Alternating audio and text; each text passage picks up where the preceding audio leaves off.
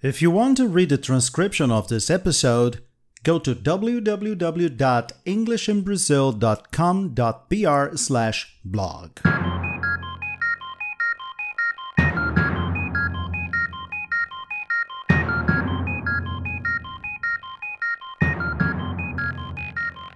This is the story of the greatest scam that has ever taken place in Silicon Valley. It's a story about an obsessed mind who was able to deceive politicians, scientists, business people, and journalists. It's the story of Elizabeth Holmes and her company called Theranos.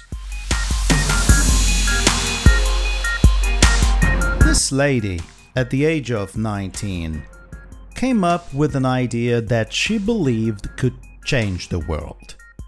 With a few drops of blood from a person's finger, Elizabeth Holmes said her invention would run tests for a variety of diseases, precisely 200 tests. There was just one problem it didn't work. However, that didn't stop her creating her multi billion dollar company. Like all good internet startups, Theranos and Ms. Holmes had a great story. Her father worked for government agencies, often overseeing relief work, and she was brought up wanting to change the world for the better. Aged 19, she dropped out of Stanford University shortly after filing her first patent for a drug delivery patch that could adjust dosage to suit an individual patient's blood type, and then update doctors wirelessly. The patch never made it to market, but the big idea, the one upon Theranos was built, was the machine that could test for a variety of diseases. Naturally, it too came with a story. As a child, she had hated needles, and she would tell how her mother and her grandmother fainted at the sight of them. But more than that, it really could have been a game changer.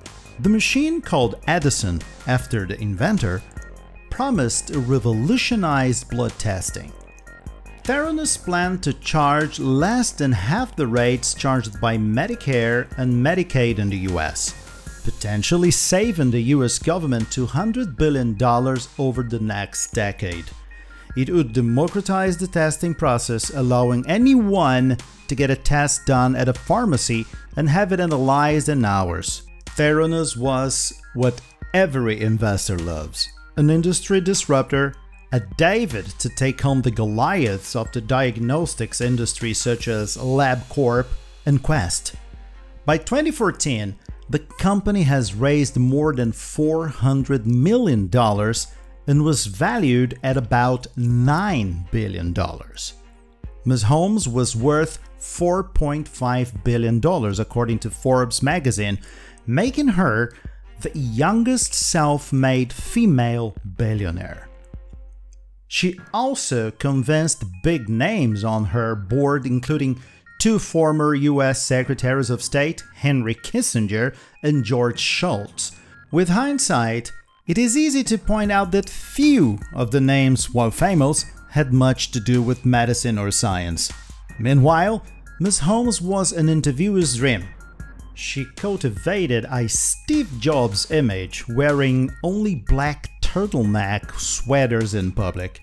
She quoted Jane Austen by heart. She went vegan and talked enthusiastically of her favorite wheatgrass celery cucumber, green juice. She spoke on panels with Bill Clinton and gave impassioned TED Talks. There was even talk of making a movie based on her, tentatively titled Bad Blood. But if she talked the talk, there were hints that Theranos did not quite walk the walk.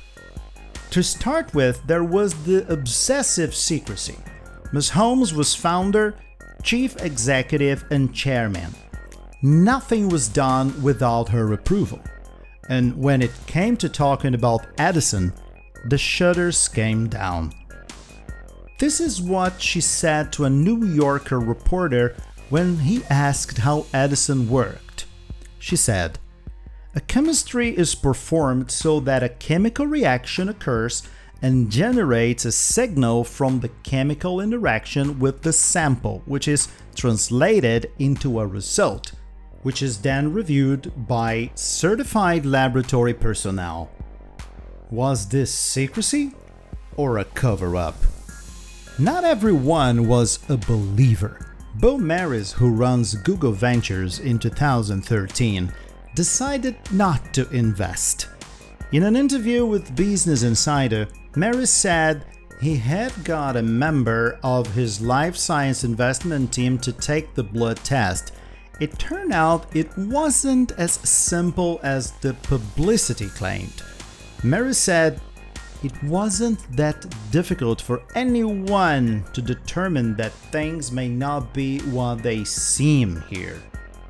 One journalist that was more than suspicious was the Wall Street Journal's John Carreyrou, a two time Pulitzer Prize winner. He worked patiently to find out what was really going on at Theranos, talking to employees who started to tell a very different story from that of the dazzling public image.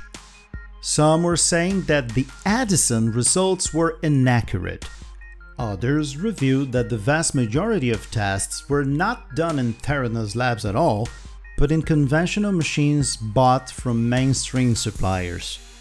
After his story was published by the journal in October 2015, the US financial regulator, the Securities and Exchange Commission, opened an investigation. The Centers for Medicare and Medicaid Services, which oversee blood testing laboratories, revoked Theranos' license. Within a year, the company began shutting down its labs and laid off more than 40% of its full time employees. Forbes magazine revised Ms. Holmes' wealth down to nothing.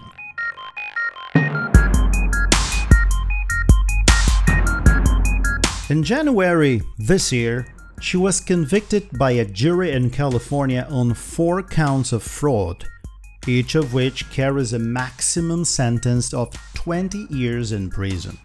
The jury found her not guilty on four other charges and failed to reach a verdict on three more. Holmes, who had pleaded not guilty to all charges, sought a new trial, but those requests were denied. She was sentenced on Friday 18th to 11 years and 3 months in prison. During the trial, Holmes accused her ex boyfriend and business partner Ramesh Sunny Balwani of emotional and sexual abuse at the time of the alleged crimes, impairing her mental state. Balwani, 56, who faced the same fraud charges, was convicted in July and is due to be sentenced next month. He had called the claims outrageous. Despite being the subject of a book, HBO documentary, TV series, and an upcoming film, it is still unclear why Holmes took such a gamble on technology she knew didn't work. She was raised in a comfortably well off family in Washington, D.C., and was a polite but withdrawn child, according to people who knew her. Inventor and businessman Richard Fuisz, 81, speculated there must have been immense pressure on Holmes to succeed. His family lived next door to the Holmes family for years, but they fell out when Theranos sued him over a patent dispute in 2011 that was later settled. Holmes's parents spent much of their careers as bureaucrats on Capitol Hill, but they were very interested in status and lived for connections, he told the BBC.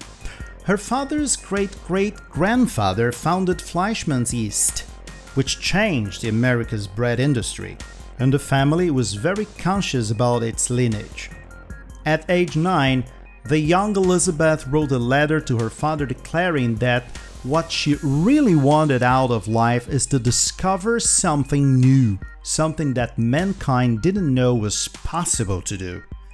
At 18, she already displayed an intransigence that would apparently continue and drive the company she would found the following year.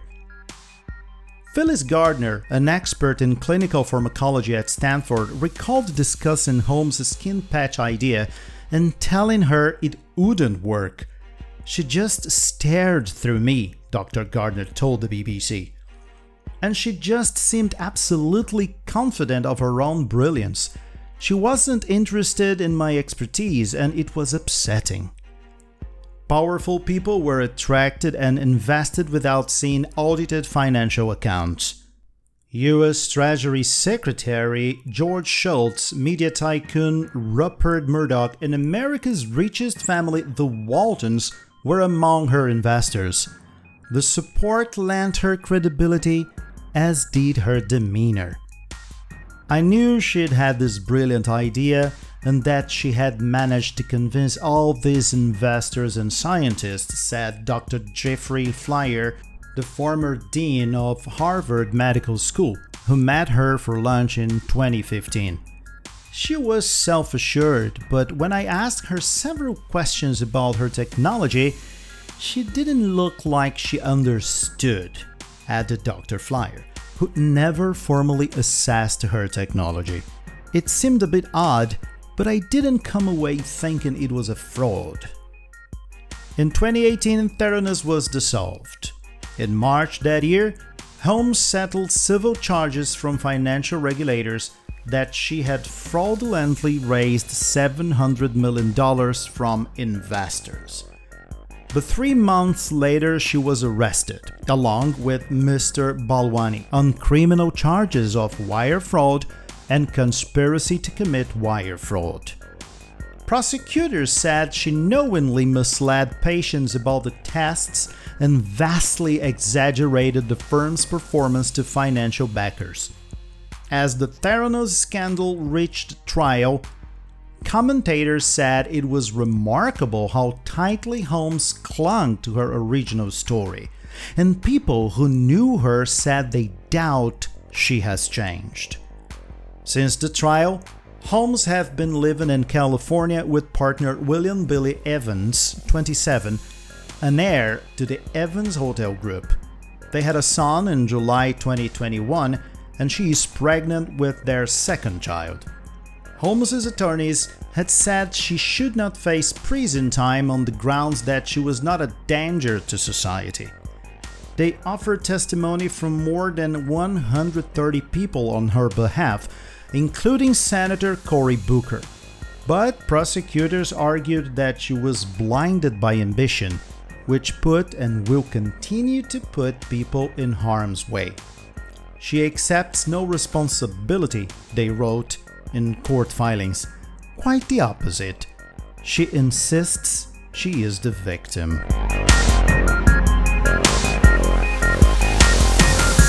Okay, thank you all for listening to this episode today. I hope you've enjoyed it. Alright, don't forget to tell your friends, don't forget to listen again if you will, and don't forget that this text has its transcription in our blog www.englishinbrazil.com.br slash blog. Alright, and this is it. I stay here, you stay there. See you next time.